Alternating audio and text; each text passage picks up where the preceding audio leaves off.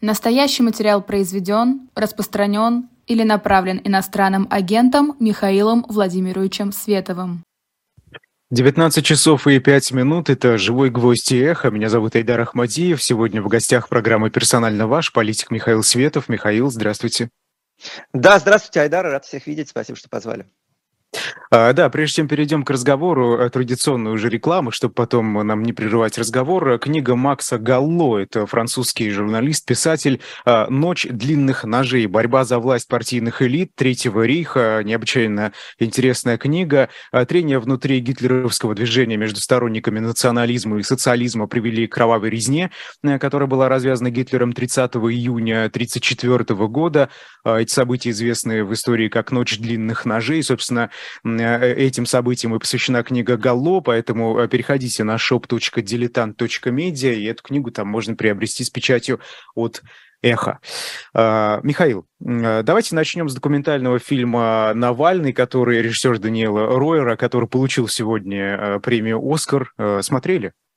Фильм. А, да, я его смотрел, а, и сейчас не хочется вспоминать вот ту историю, которая была вокруг него разведена, когда он утек в интернет, и все просили, пожалуйста, пожалуйста, не нужно смотреть его в пиратском виде. Конечно, было нужно смотреть его в пиратском виде, но сегодня а, этот скандал он совершенно не важен. Хочется просто порадоваться за Алексея Навального, а порадоваться, что он вернулся в медийное пространство и понадеяться, что это позволит ему, ну, если как можно раньше выйти на свободу и выжить э, вот в тех чудовищных условиях, а, в которые он попал, а, и читать злорадство в интернете там украинской стороны, какой-то части российского гражданского общества, это абсолютно тошнотворно. Комментарии, которые а, отпускаются в адрес Юлии и Дарьи Навальной, они абсолютно тошнотворные относительно того, что как они смеют улыбаться, как они посмели надеть платье на награждение Оскар. Разумеется, именно этого для них хотел Алексей Навальный. Разумеется, он не хочет, чтобы его жена и дочь ставили крест на своей жизни, пока он находится в такой страшной ситуации. А, и это большая радость для них всех, и они радуются за Алексея Навального. Мы все радуемся за Алексея Навального. Это хорошая новость, и э, да, давайте не пытаться искать в этом какой-то негатив. Это для гражданского общества России хорошая новость. А, ну там, э, что, собственно, украинцы говорят, а они же говорят, что Оскар не обращает внимания, Американская киноакадемия, на а, события в Украине, там и был фильм, посвященный э, этой трагедии, и, э, значит, тут и Владимиру Зеленскому второй раз уже не дали выступить, и вот они говорят, ну что ж это такое, отталкивание вот этих событий, точнее, попытка их обойти. Как вы это воспринимаете? Ну, ключевое слово «второй раз не дали выступить». В прошлом году Владимир Зеленский выступал на том же самом награждении «Оскар», и э, вот в чем в чем э, пожаловаться на то, что мир не обращает внимания на проблемы Украины, по-моему, сегодня совершенно невозможно. Это чистое лицемерие. И более того, я надеюсь, какая-то э, здравомыслящая часть гражданского общества уже Украины, ну, вообще-то должна понимать, что от э, нормализации политической системы в России, от э, построения в России нормального общества, нормальной правовой системы зависит в том числе и безопасность самой Украины. Потому что если бы во власти в России был не Владимир Путин, если бы в России действовали республиканские демократические институты, если бы в России была нормальная система права и нормальная конституция, этой войны бы не было. Поэтому я искренне надеюсь, что все-таки это э, какое-то цепсо, да, модное, модное сейчас словечко. Надеюсь, что это, в общем, просто громкое меньшинство, потому что реакция совершенно неадекватная. А еще раз повторяю, да, давайте порадуемся за Алексея Навального.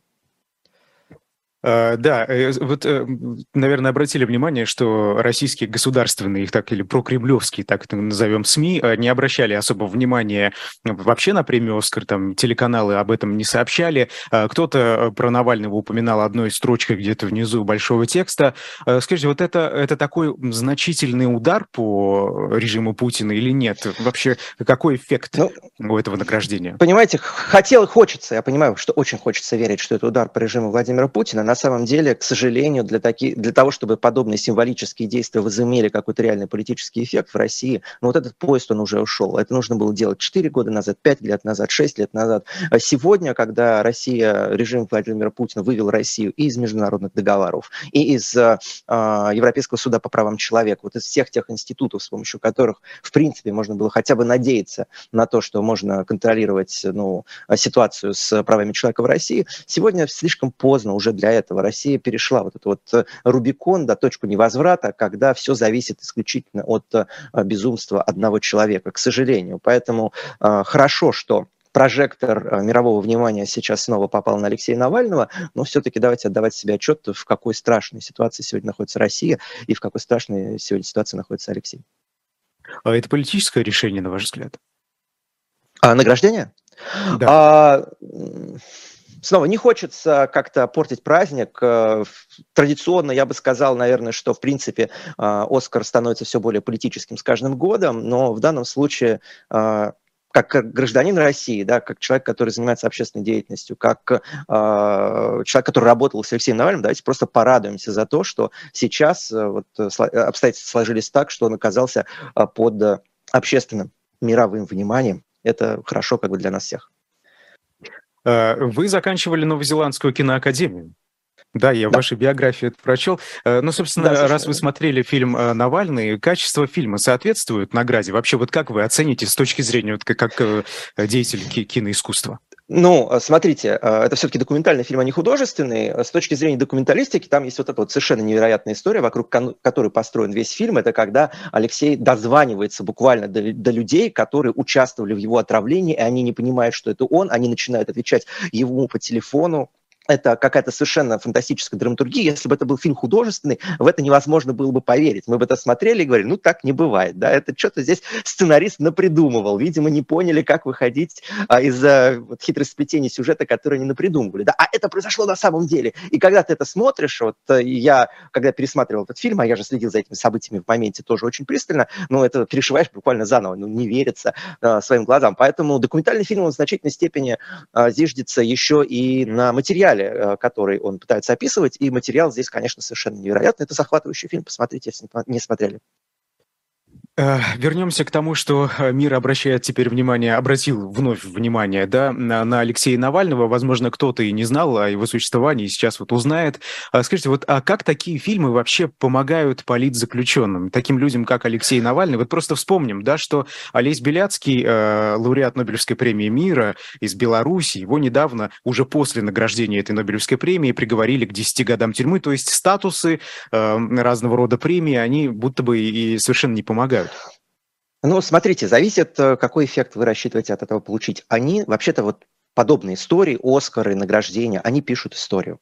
И история Навального, она вписана и в историю России, нравится это Кремлю или не нравится. Ее из э, истории России уже не выпишешь. Как из истории России не выпишешь там историю а, Алекса Солженицына, да, как из истории России не выпишешь историю Бродского. Вот он встает в этот ряд. Это не значит, что сейчас в моменте ему станет легче. Возможно, да, зная российский а, путинский режим, ему станет даже тяжелее и труднее, потому что режим начнет еще более остервенело мстить. Но вот то дело, которое а, Навальный пытался делать в России, та миссия, которую он перед собой ставил, и в жертву, которую он себя принес, вот она от этого награждения, разумеется, выиграет, потому что у нас есть э, исторический документ да, в виде документального фильма, у нас есть мировое признание, у нас есть история, которую сегодня, которую сегодня знает весь мир, а, и которая навсегда олицетворяет путинскую эпоху, так же, как сталинскую эпоху навсегда олицетворил архипелаг ГУЛАГ.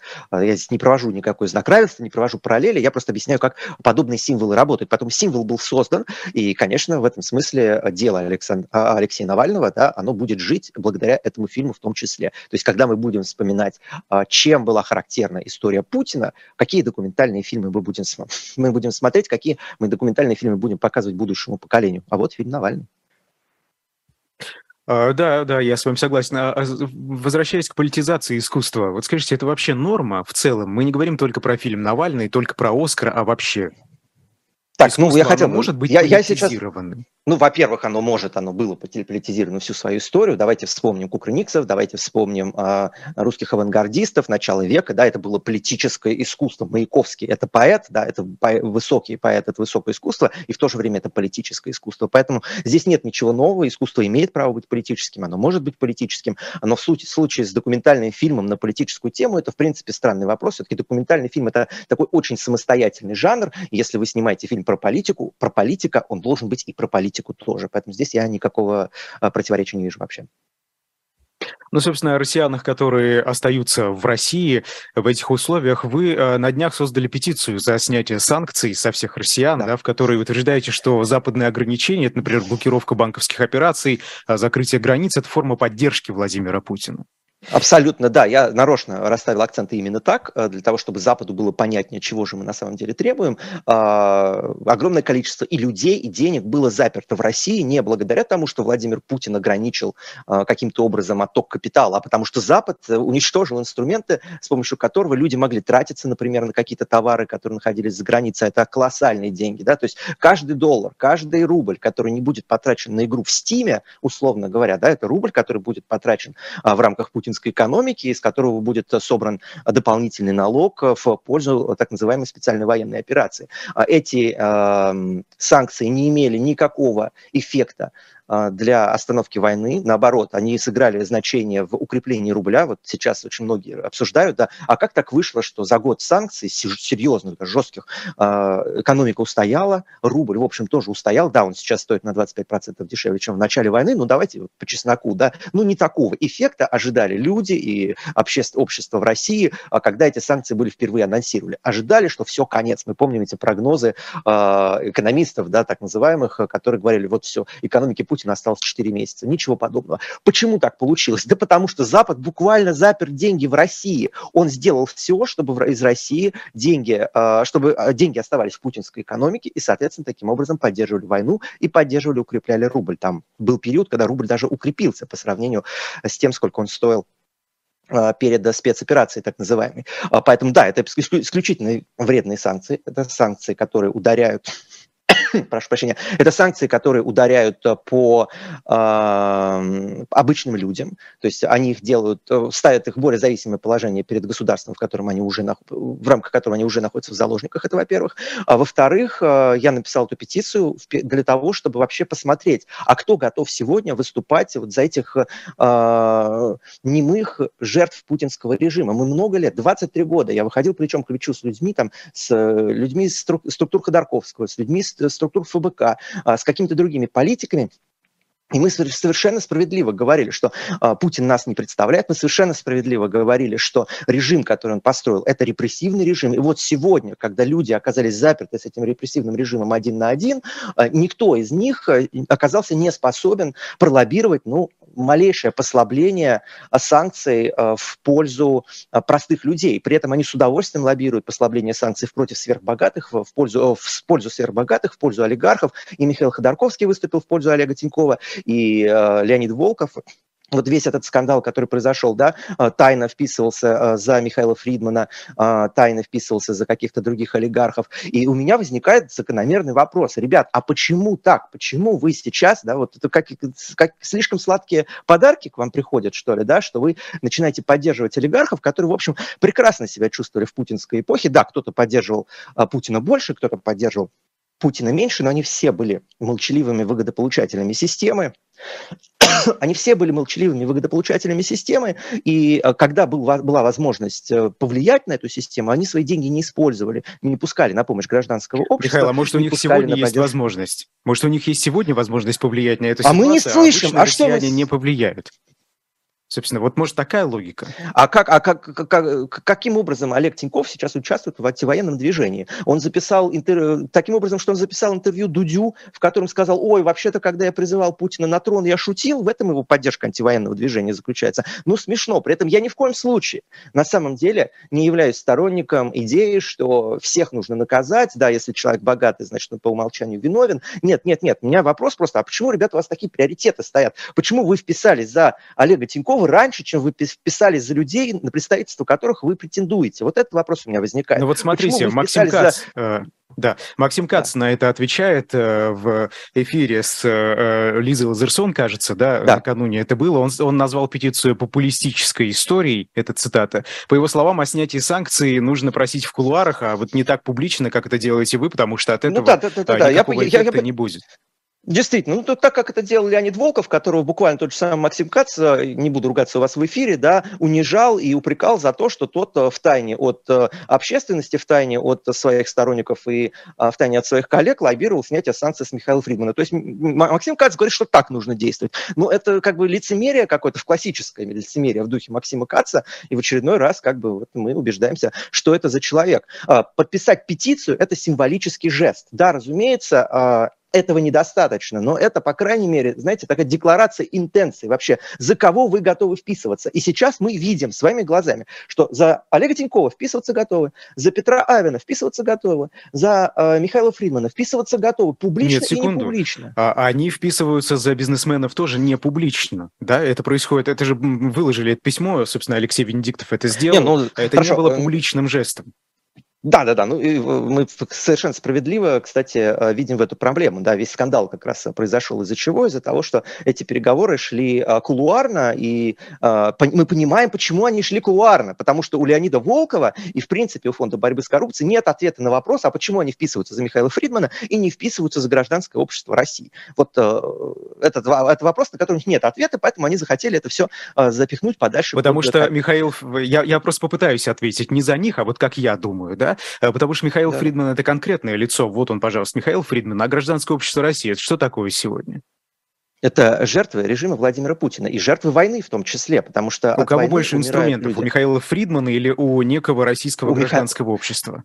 У Михаила Фридмана больше сладких подарков, я понимаю. А, Михаил Фридман не пользовался своими инструментами на протяжении 23 путинских лет для того, чтобы поддерживать гражданское общество. У него были такие ресурсы. Сейчас Михаил Фридман спасает собственную, извините за выражение, задницу. Точно так же, как Абрамович спасает сейчас собственную задницу. И снова, в этом нет ничего плохого. Я считаю, что гуманитарный коридор для людей, которые деятельно раскаялись, он действительно необходим. Но если вы делаете такой гуманитарный коридор а, для, а, для олигархов, ну, ребят, ну давайте мы э, замолвим словечко вообще-то и за общество тоже, да, за людей, которых вы, пред, пред, представлять которых вы претендуете. Вы же хотите быть не... Э, или вы хотите воспроизвести вот эту вот систему семибанкирщины, которая привела Ельцина, а потом Владимира Путина к власти, да, где вы договорились с Фридманом, с Олегом Тиньковым, с нужными олигархами, и они вам, значит, э, оплатили э, избирательную кампанию или что там, я не знаю, какие договоренности были, да, и вот вы, вы хотите на их, с помощью их помощи к власти прийти, а не э, добиваясь поддержки и представляя людей. Ну, в таком случае у нас получится еще один путинизм. Молодцы. Ну, я так понимаю, их цель, что хотя бы как-то изменить э, ситуацию, которую мы сегодня имеем в России, ну вот хотя ну, бы да, да, в пользу, способами, в пользу, а потом в пользу. мы будем разбираться. Да, в пользу Михаила Фридмана, в пользу Олега Тинькова, я понимаю. Но э, давайте все-таки честно посмотрим правде в глаза. При том, что, еще раз повторю, да, гуманитарный коридор необходим, его не нужно открывать. Здесь у нас нет разногласия. А, это, во-первых, нужно делать, конечно, публично, для того, чтобы это не выглядело как э, закулисные договоренности. Во-вторых, э, э, когда вы говорите про гуманитарный коридор для сверхбогатых, вы должны вообще-то говорить и про общество в России тоже.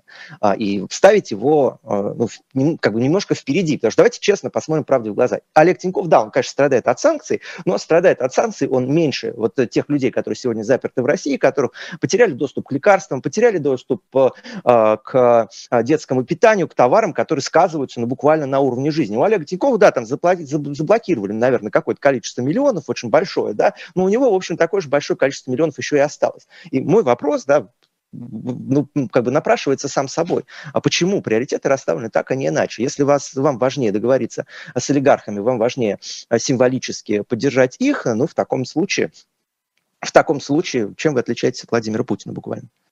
Но вот вы требуете публичной поддержки подписания вашей петиции, но ведь это получается да. петиция ради петиции, декларация ради декларации. Никакой практической... Ни в коем случае.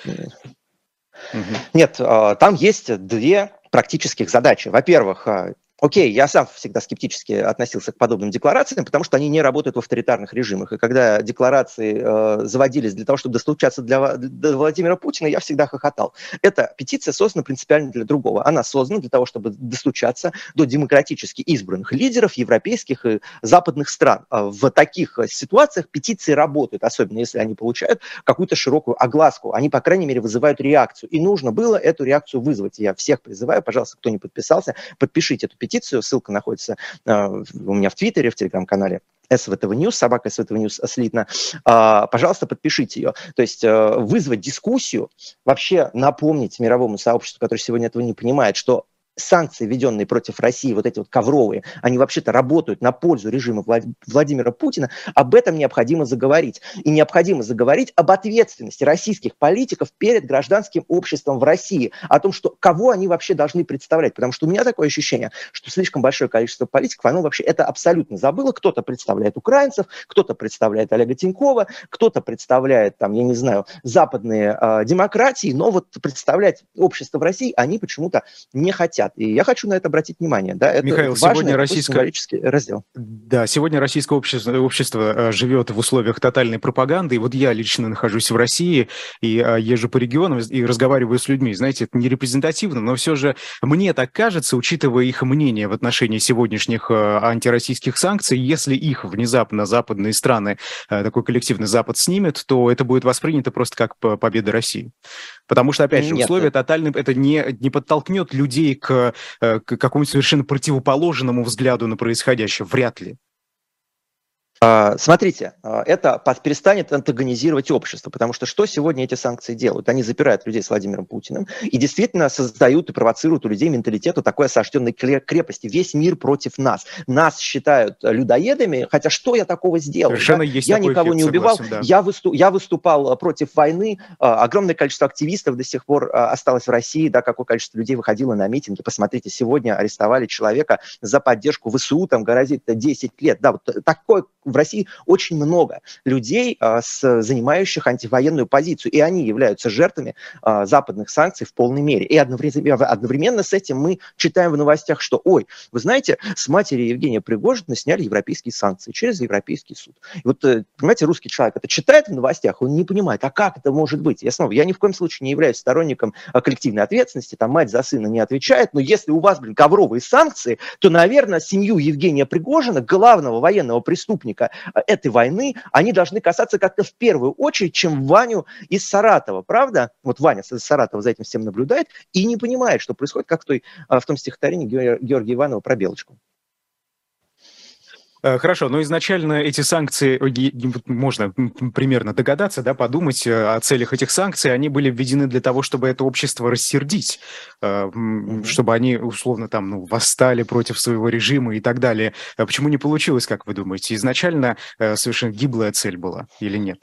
Нет, есть санкции, которые работают точечные санкции работают. А, санкции против э, семей э, правящего класса российского работают, против путинской номенклатуры. И я ни в коем случае не выступаю за снятие этих санкций. Да? Понятно, почему они существуют, они давят на нужные точки. И есть вот это вот э, ковровое абсолютно снова да, санкции, введенные против экономики в целом, которые не ударяют по путинской номенклатуре. Я прекрасно, даже я, вот, э, относясь к среднему классу, в общем, прекрасно знаю, да, как э, и завести, могу завести иностранный счет, могу завести иностранную карточку, могу уехать из страны, но я в привилегированном положении нахожусь. Я, во-первых, вовремя сориентировался, я а, всю жизнь занимался общественной деятельностью, у меня есть какой-то собственный ресурс для того, чтобы себя вывести из-под удара. Слушайте, если у вас есть там 100 миллионов, и вы путинский олигарх, то свои деньги вы прекрасно можете выводить из России. Я напомню, банки, которые э, занимаются торговлей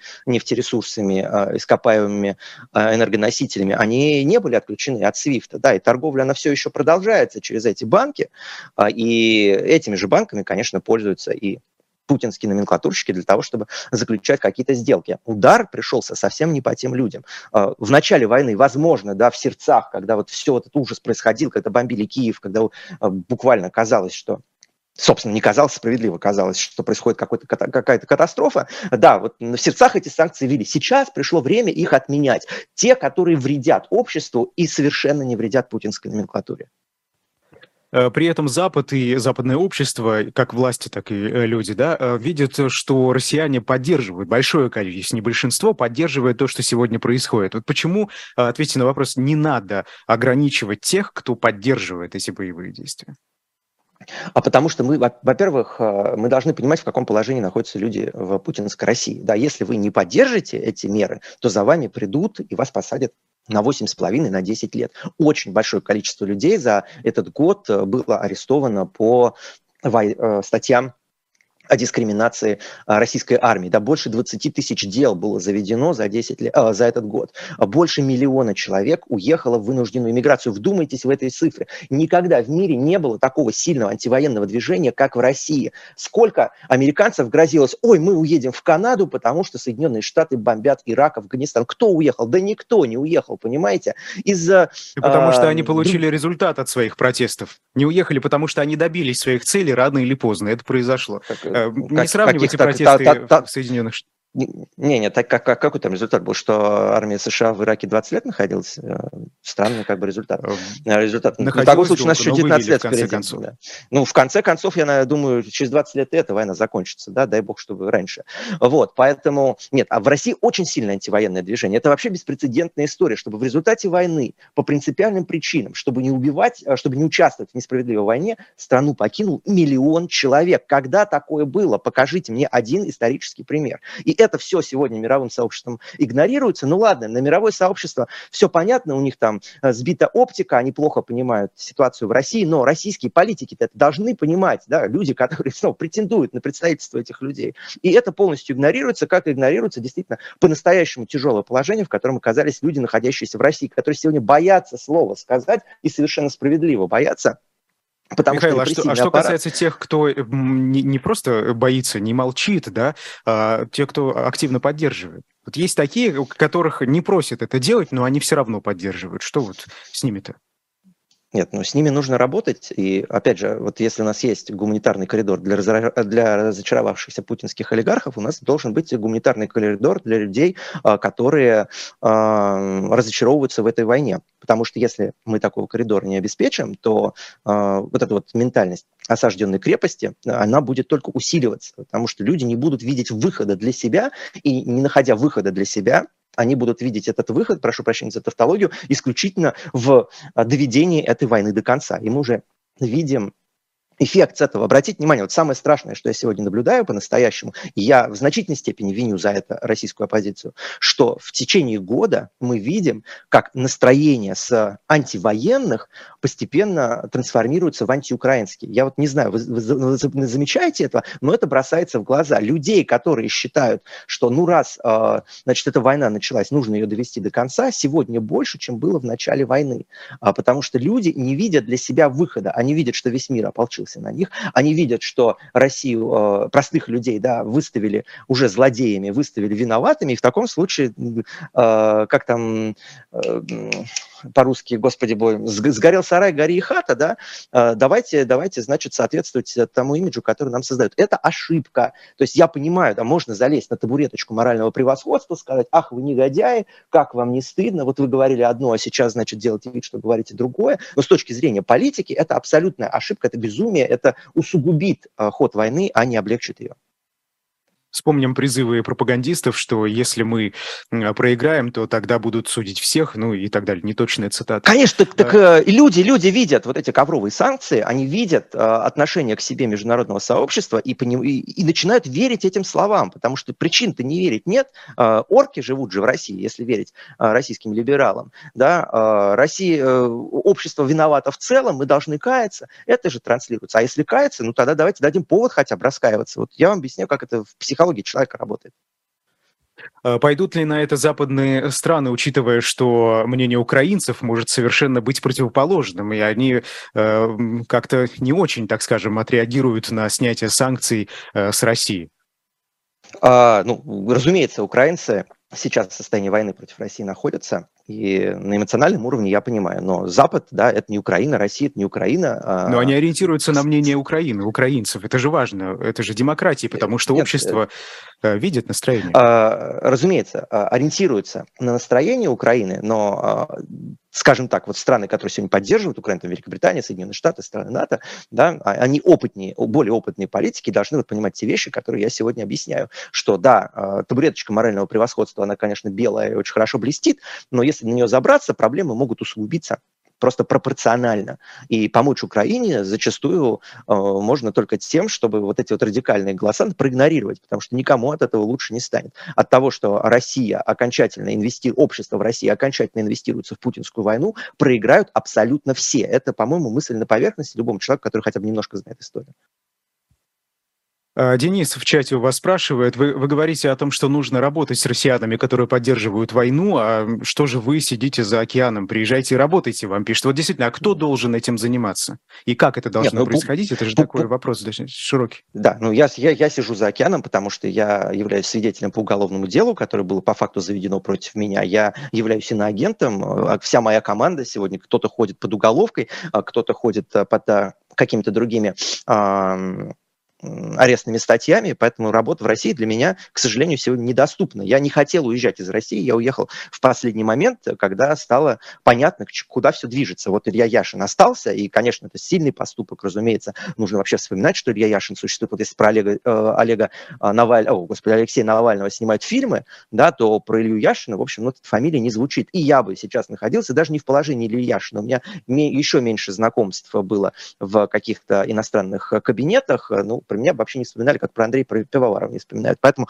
я в Россию сейчас не могу вернуться, мне как бы это запрещено буквально. А, но у нас есть публичная площадка, и моя задача сегодня, как у человека, который находится в эмиграции вместе со всей остальной российской оппозицией, к сожалению, э, ну, показать, что люди, которые уехали, не порвали, не порвали связь с Россией, а понимают ситуацию, в которой оказалось общество в России, и действительно пытаются, да, в меру своих сил, а у меня ресурс очень ограниченный, к сожалению, в меру своего ресурса поднимать проблемы простых людей, говорить о них и лоббировать, опять же, в меру своих ресурсов, э, ну, например, снятие санкций с простых людей. Ни в коем случае не снятие санкций санкций а, с людей, ответственных за войну, ни в коем случае не снятие санкций а с людей, а, с людей, которые зарабатывают на этой войне, которые убивают на этой войне. Да, мы это не обсуждаем. Мы обсуждаем снятие санкций с простого Ивана из Саратова, который, ну, который сейчас буквально находится в заложниках у Путина.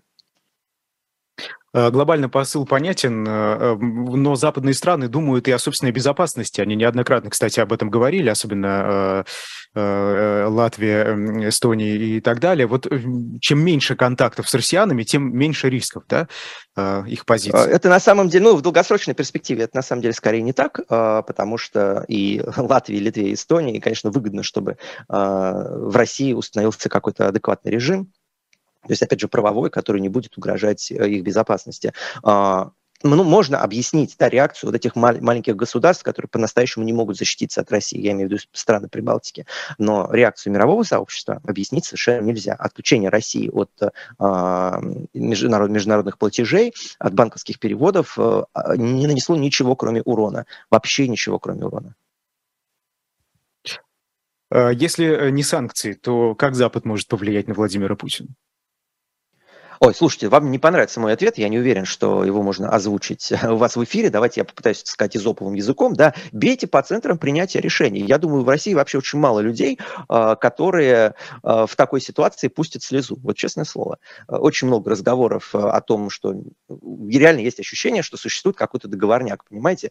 А, приезжают политики первой величины на, фронтов... на прифронтовые территории, с ними ничего не происходит. При этом в это же время прилетают какие-то ракеты в подъезд подъезды жилых домов по обе стороны конфликта, да, это выглядит как договорняк. А, я абсолютно уверен, что у Соединенных Штатов есть ресурсы. Подождите, договорняк того, чтобы... между кем и кем? Поясните, чтобы... А, между, между, договорняк между, эли, между элитами международными, а, не, не бить по центрам принятия решений, так скажем. И более того, Болтон косвенно в этом признался несколько месяцев назад, когда сказал, что вот если Владимир Путин применит ядерное оружие, тактическое ядерное оружие, вот здесь, в этой ситуации, Владимир Путин сам станет легитимной целью этой войны. Это прямая речь Болтона. Да? То есть сейчас он легитимной целью войны не является. Вот этого я понять не могу. Понимаете, а, люди умирают уже, больше 100 тысяч человек за этот год погибло а, в результате военных действий, а Владимир Путин, понимаете, это нелегитимная цель. Как так может быть? Я не понимаю. Поэтому, перефразирую кремлевского пропагандиста, бейте по центру принятия решений. Я возражать не буду. А, спрашивают у вас в чате, а какие санкции тогда нужно снять и какие лучше оставить?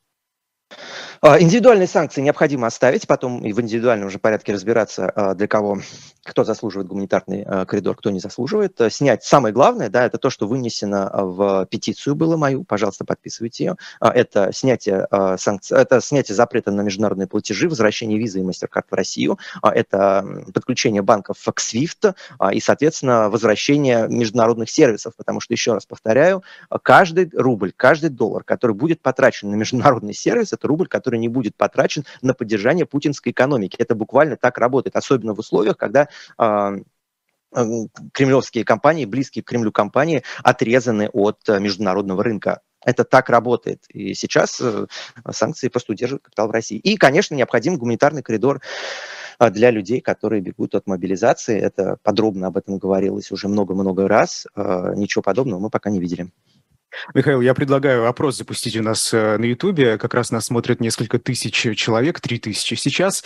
Э, я попрошу нашего видеоинженера, вот вы согласны с Михаилом или нет, нужно ли снимать э, такие санкции, которые накладывают как бы коллективную ответственность, ограничивают всех россиян, да, в том числе блокировка некоторых банковских операций, закрытие границы и так далее. Согласны вы с этим или нет, что эти санкции нужно против россиян снять? Я надеюсь, что совсем скоро опрос появится в чате, мы чуть попозже подведем его итоги. Ну а пока вот э, хотелось э, э, все-таки тут про Михаила Фридмана и других бизнесменов поговорить. Да? Как вы думаете, вообще зачем? Зачем люди подписались под этим документом, который адресован Еврокомиссии? Ведь это не только Леонид Волков, да, это, например, Сергей Пархоменко, это представители мемориала и так далее. Что, что могло побудить? На самом деле, честно говоря, ну да, ну вот э, на самом деле правильный вопрос, который нужно задавать, это не почему они подписали, а почему они это держали в тайне на протяжении сколько, четырех месяцев вообще, четыре месяца, э, большая группа людей, 12 человек, словом не обмолвилась о том, что подобное письмо было подписано. Ну это же как бы любопытно, если вы как, занимаете какую-то благородную позицию, да, которую вы готовы отстаивать, вы об этом заявляете, вы подписали документ, пишете об этом, вот высказался в защиту Михаила Фридмана, поэтому, поэтому. Нет, это все всплыло совершенно случайно, потому что Алексею Венедиктову приспичило там отомстить Леониду Волкову за расследование, которое он выпустил а, про а, как раз издание «Дилетант». А иначе мы вообще этого до сих пор не знали, понимаете? Вот это вот, вот, вот это вызывает вопросы. Сама, само прошение, в принципе, я еще раз повторяю, да, идея гуманитарного коридора для людей, деятельно раскаявшихся а, и осудивших войну, и сейчас поддерживающих общество, гражданское общество в России, да, такой коридор необходим, нормально, да, это легитимная абсолютно, абсолютно тема для обсуждения. Но то, что произошло в тайне, кулуарно, держалось в секрете, это, вот это совершенно недопустимо, потому что это буквально путинская система, которая приходит сейчас в ряды а, а, оппозиции. А, Илья, вас спрашивают, Михаил, если отталкиваться от истории с Волковым, то как вы думаете, какова роль так называемых олигархов на политику внутри России? Не, ну, влияние олигархов, оно колоссально со всех сторон. Мне кажется, именно именно оппозицию в России олигархи никогда серьезно не поддерживали, просто потому что ну, мы бы заметили а, какое-то большое денежное влияние, вливание, прошу прощения, и этих денежных вливаний не было. У нас нет богатых общественных организаций ни одной. Да, и даже те деньги, которые сейчас есть э, по факту у а, Фонда борьбы с коррупцией, ну, по политическим меркам, по меркам размера России, да, это копейки все еще. А, все влияние олигархов, оно было направлена на поддержку режима Владимира Путина в той или иной э, мере, да, или, по крайней мере, на то, чтобы не мешать Путину управлять страной так, как он считает нужным. А что касается удара по центрам принятия решений, вот вы говорили, да, что тут, значит, они не бьют, но вот смотрите, Международный уголовный суд в Гааге, по данным Нью-Йорк Таймс, возбудит против России два дела о военных преступлениях, которые связаны с боевыми действиями в Украине. Одним из обвиняемых, так скажем, может стать как раз президент Владимир Путин. Вот это можно считать таким а, ударом все-таки и нарушением, как вы говорите, договорника, если он существует? Нет, нет, нет, ни в коем случае нельзя. Это вообще абсурд. Это вредно, вредно за, за заочный суд над э, преступником против человечности, да, это то, за что, или против военного преступника, это абсолютная ошибка тоже. Э, суд нужно проводить, когда у вас человек находится уже как бы э, арестованный, да, вот в этом случае уже можно запускать все эти процессы. Когда вы их запускаете загодя, вы буквально посылаете сигнал, что, чувак, тебе нужно биться до последнего, что бы ни произошло, тебя уже осудили. Я, когда на самом деле читал все эти решения Гагского, э, Гагского суда, вот то, что они начинают расследовать а, Владимира Путина, я, честно говоря, схватился за голову. Это ошибка. Такое расследование имеет право на существование, но оно имеет право на существование после того, как вы одержали над противником определенную победу, после того, как э, человек, которого вы собираетесь судить, э, находится у вас в руках. Иначе, ну, представьте, да, заочный суд надо каким-нибудь там серийным маньяком. И буквально вы посылаете серийному маньяку сигнал, что, чувак, ну, э, тебе нужно будет уничтожить как можно больше людей, потому что любой ценой нельзя, э, нужно не попасться. И сейчас такой же сигнал получает Путин. Ну, зачем это делается? Я не понимаю, честное слово. Ну, расследовать как-то все, что происходит, нужно, и, может быть, это что-то такое, связанное с процессами. Не, ну вот расслед... ну хорошо, расслед... Э, расследовать преступление можно, но конкретно суд, да, то есть должно быть расследование преступления, но сам суд, судебный процесс над виновниками этого преступления, он должен начинаться, когда эти виновники у вас в зоне досягаемости находятся. Потому что в противном случае а, вы ставите их в положение абсолютной обороны, где они ради этой обороны весь мир с собой в какой-то момент унесут. А ведь у Владимира Путина ресурсы для того, чтобы унести с собой весь мир, он, в общем-то, есть. Можно сколько угодно иронизировать над а, красной кнопкой, но если его достаточно далекий угол загнать, ну, не дай бог, он и ее нажмет тоже. А поэтому, когда я говорю «бейте по центрам принятия решений», я имею в виду совершенно конкретные вещи. А у Запада есть инструменты для того, чтобы осуществлять точечные удары. У Болтона об этом прямым текстом говорил, и в таком случае возникает вопрос, почему эти точечные удары не наносятся по людям, которые, э, ну, которых Запад называет сегодня преступниками. Видимо, недостаточно преступники они. Ну, в таком случае вопрос к Западу. Радикально.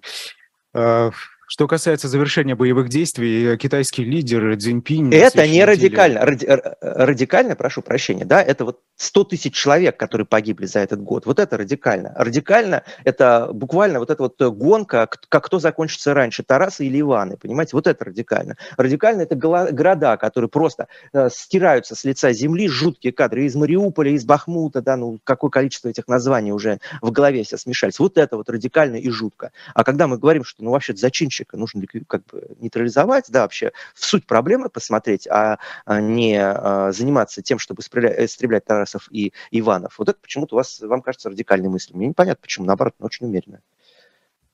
Хорошо. А что касается Китая, вот может ли он как-то повлиять все же на завершение боевых действий? Как вы думаете, недавно, я напомню, Пекином был предоставлен план из нескольких пунктов, и вот тут и Си Цзиньпинь на следующей неделе планирует посетить Москву, как Рейтер, Рейтер пишет, а, и а, поговорить даже с Зеленским, по данным западных СМИ. Вот можно ли надеяться на Пекин в разрешении этого конфликта или нет? Или ну, я напомню, мирных переговоров не осталось совершенно? Ну, я напомню, что программа, которую выкатил Китай, она, по сути, повторяла а, позиции Кремля, поэтому сложно сказать, что что это прямо было какое-то альтернативное предложение. У, Пек, у Пекина есть определенные рычаги давления на Россию, но на самом деле Китай – это один из двух больших выгодополучателей этой войны. Да. От этой войны теряет Запад, от этой войны теряют Соединенные Штаты, от этой войны, разумеется, теряют Россия и Украина, а, но выигрывают Турция и Китай. Китай в лице России сейчас получает такое клиентское государство, зависимое от, потенциально зависимое от своего рынка сбыта, потенциально зависимое от своих технологий, и чем оно будет и странами Запада. А, и в то же самое время и в то же самое время получает ослабление Запада, с которым у Китая сейчас очевидный конфликт. Запад сконцентрирован на Украине, сконцентрирован на предоставлении на предоставлении ресурсов Украине, а, платит э, более э, огромные суммы за энергоносители в обход санкций, да, потому что, ну, вот сейчас, например, новость прошла, что импорт, э, импорт э, ископаемых энергоносителей там из Казахстана вырос за этот год на сколько, на тысячу процентов, если я не ошибаюсь, это какая-то безумная сумма совершенно. Цифра, а, да, ну, мы понимаем, да, что это за цифры, мы понимаем, что Казахстан резко не нарастил добычу на такой уровень. Вот. А, а почему поэтому... тогда против Казахстана не вводятся санкции? Это тоже договорняк, по вашему мнению? Конечно, ну, потому что невозможно отказаться по щелчку пальцев э, от э, российских энергоносителей, что бы ни говорила пропаганда, да, то есть эта пропаганда, она рассчитана на людей, ну, скажем так, не очень умных, которые вот э, можно показать, а вот мы напрямую от России перестали покупать э, а, нефть, да, значит, Россия ее больше не продает. Но это глупость, посмотрите, какое количество добычи в России, да, да, добыча, конечно, упала, какое-то количество энергоресурсов России больше сбывать не может, но это совсем не те цифры, которые, которыми сегодня кичится Запад, где говорят, вот Европа полностью отказалась от российской нефти и газа. Нет, не отказалась, да, точно так же Э, вспомним, как после 2014 года российские магазины наводнили там белорусские креветки. Да, ну, откуда в Беларуси взялись креветки? Ну, потому что их э, в, импортировали э, через... Потому что таким образом импортировали европейские товары. Вот сейчас то же самое делает Запад, импортирует нефть из стран, через которые они просто формально поступают на их рынок. Но по факту это российская нефть и российский газ.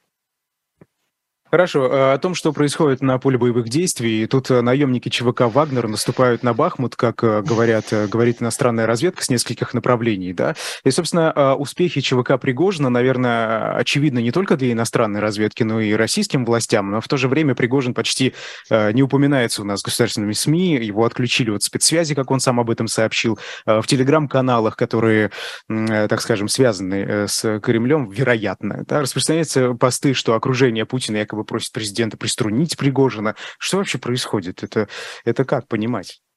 Э, ну, Пригожин, очевидно, не вхож, скажем так, не является частью той, э, того круга, ближайшего круга э, людей, которыми, с которыми общается Владимир Путин, с которыми он объединен там кооперативом озера. Да? А Пригожин некоторая сторонняя фигура, которая чужой для всех остальных практически. И сейчас, по мере того, как он приобретает какой-то авторитет, его начинают бояться. Плюс его начинают бояться за то, что это один из немногих публичных сторонников войны. Он ее выгодополучатель в репутационном плане, очевидно, выгодополучатель войны в ресурсном плане мы видим, как влияние Пригожина оно растет а в России, как он открывает какие-то там а, а, центры э, в Петербурге и так далее. То есть э, как бы у него появляются деньги, и он заинтересован в продолжении конфликта. Очевидно совершенно, и с этим тоже трудно спорить, что окружение Путина не в восторге от этой войны, не в восторге от э, того, как она течет. То есть если бы Владимир Путин взял Киев за три дня, как он это пообещал, то, конечно, все быстро бы встали по струнке и сказали бы, ну вот у старика опять получилось, как в 2014 году. Да? А сейчас, когда очевидно, что у него ничего не получилось,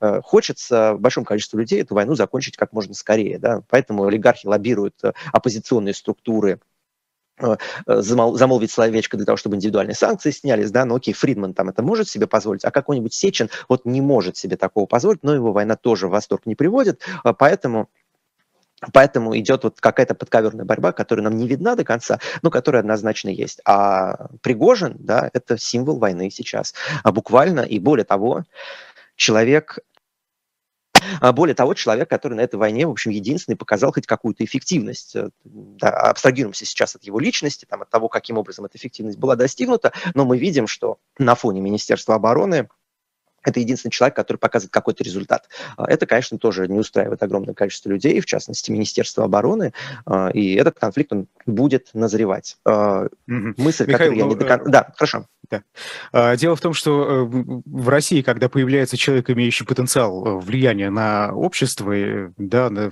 который достаточно часто начинает появляться, ну, хорошо, да, вот так прямо, да, да, Почему Пригожин превентивно-то не был э, ликвидирован? Я не имею в виду физически, да, но вот просто отстранен. Почему у него не отняли инструменты э, влияния на ситуацию тогда? Почему такое допустимо? А, ну, потому что, во-первых, Пригожин делает ставку на общественное мнение э, тем или иным образом. То есть э, он с, э, словил любовь военных, он словил любовь людей, которые поддерживают войну, на которых Путин сейчас риторически, по крайней мере, вынужден опираться, пока война продолжается.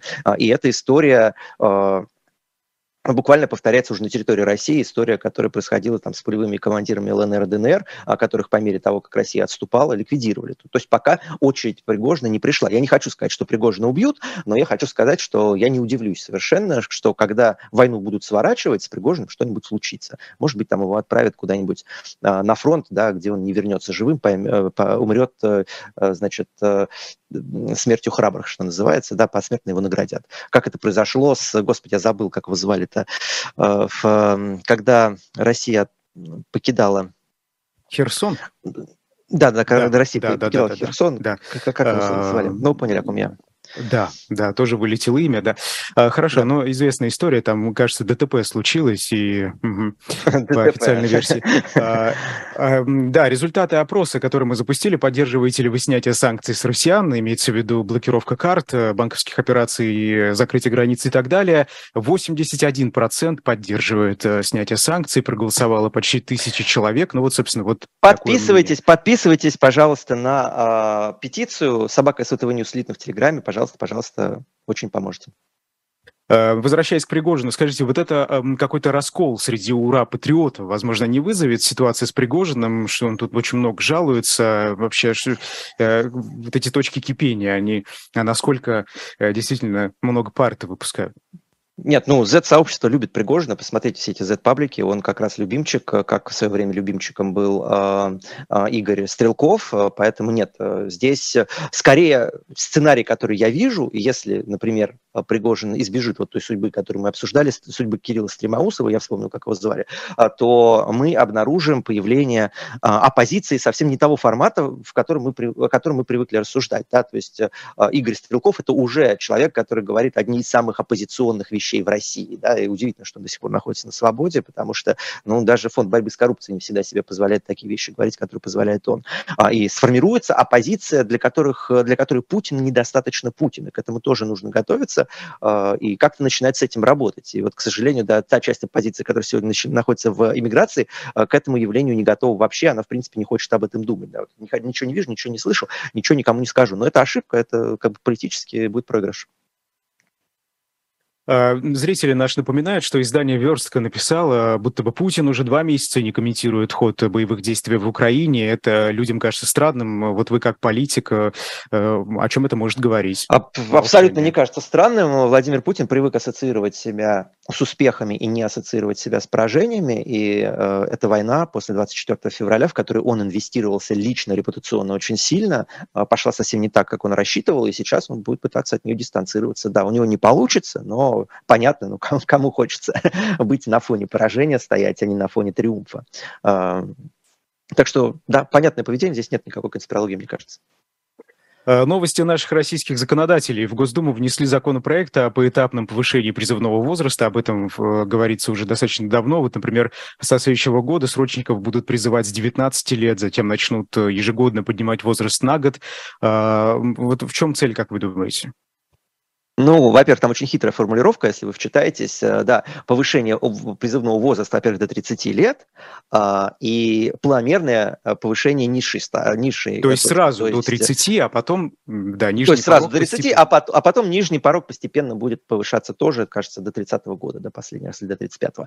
Вот, поэтому ну, понятно, что э, страна живет э, войной, она не понимает, будет мобилизация, не будет мобилизация. А, я уверен, большое количество а, людей в окружении Путин тоже не понимает вообще, что будет там через месяц, через два. И готовится такая правовая база, законодательная база для того, чтобы, если Россия будет мобилизована окончательно, массовая мобилизация начнется, ну, чтобы было как бы, эм, ну, чтобы была законодательная база, чтобы это проводить. То есть я это воспринимаю именно так и очень за всех переживаю, кто сейчас находится в России. У либертарианцев совершенно особый такой взгляд на срочную службу. Вот скажите, как она должна выглядеть в России будущего? А, не, ну в России будущего просто общество должно быть вооружено, и тогда в случае какого-то военного конфликта, когда нужно будет занять оборонительную позицию, да не наступательную, а оборонительную, люди будут э, просто достаточно тренированы, они будут знакомы с оружием, они будут уметь с ним обращаться для того, чтобы представлять себя боеспособную единицу. То есть одна из проблем э, Путина сегодня э, заключается в чем? Что люди, которых мобилизовали, вот эти 300 тысяч человек, которых мобилизовали в первой войне, во, э, во время первой волны, э, это люди, которые вообще ну, никогда не держали в руках огнестрел. Их сейчас потолкают на фронт. Ну, разумеется, они там будут даже не пушечным мясом, они туда просто приедут и их там уничтожат в первый же день. Сколько таких историй было? Абсолютное преступление. А, для того, чтобы обороноспособность страны была высокой, а, ни в коем случае не в рамках наступательной войны, но в рамках оборонительной войны, а, общество должно уметь обращаться с оружием и инструментами, которые позволят им защитить их жизнь. И одна из основных программных пунктов либертарианцев, э, она как раз в этом заключается, что а, а, гражданское общество должно иметь доступ к оружию, оно должно иметь э, возможность э, оборонять себя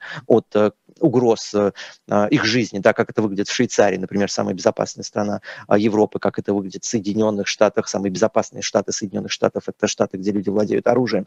А, ну, а второй поправки как бы, очень военных... много споров. Э, что, ну, это их очень, их очень много споров, потому что очень много людей, которые не выносят, которые хотят монополию на насилие, которые хотят, чтобы общество было беззащитным перед государством.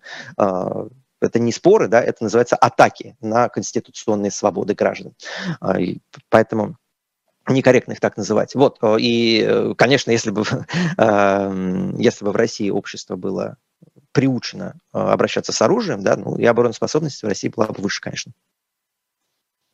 Да.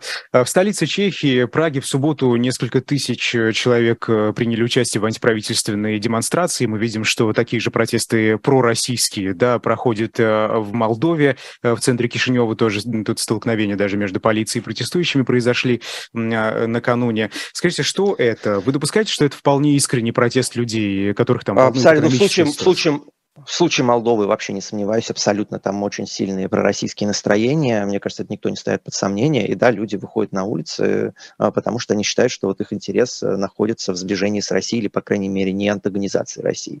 А, так что да, это абсолютно живые люди. А, в Праге тоже, я думаю, такие люди есть, а их просто не, не большинство. И давайте просто проговорим сейчас на нашу аудиторию, чем отличаются протесты в демократических странах от протестов в странах в режимах типа Владимира Путина Путина, потому что это часто теряется.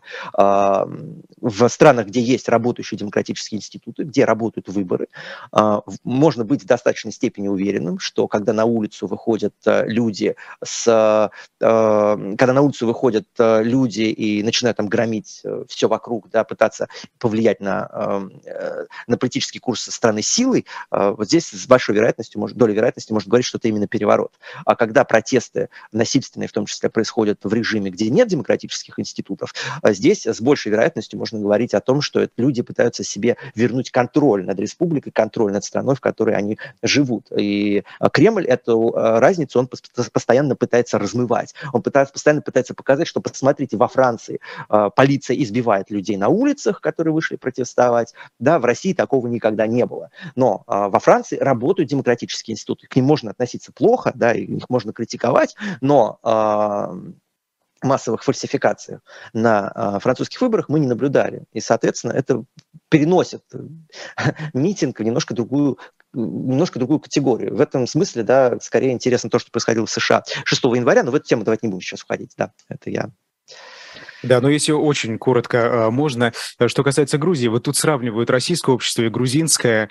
Э, мы географически не так далеко находимся и в целом. Скажите, вот чем мы отличаемся, почему в Грузии протест сегодня победил, а в России протесты не одержали хоть какой-то победы? Ну, здесь снова э, я всю, всю тяжесть вины и ответственности кладу на представителей российской, российской оппозиционной политики, потому что когда была возможность повлиять на политику России, они делали все для того, чтобы... Когда была возможность? Ну, 2011 год, наверное, самая такая последняя точка, когда люди вышли против фальсификации на выборах, против третьего срока Владимира Путина. Хорошо, а что они не впервые... сделали, на ваш взгляд? Нет, можно сказать, что они сделали. Они сделали все, чтобы передать инициативу из рук общества обратно государству. Мы помним все эти встречи в мэрии с Громовым, э, Вискарик, да, вот э, все то, что тогда происходило, все было сделано для того, чтобы э, отнять инициативу у общества и передать его обратно государству. Это было преступление. Но, конечно, это уже было крайний рубеж.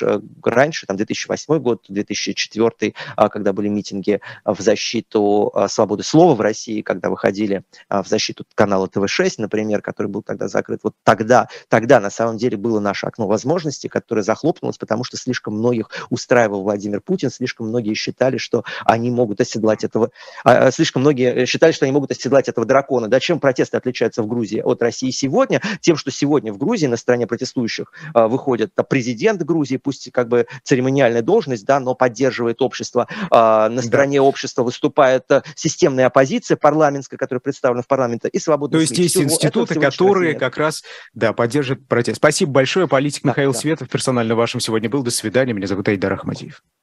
Спасибо.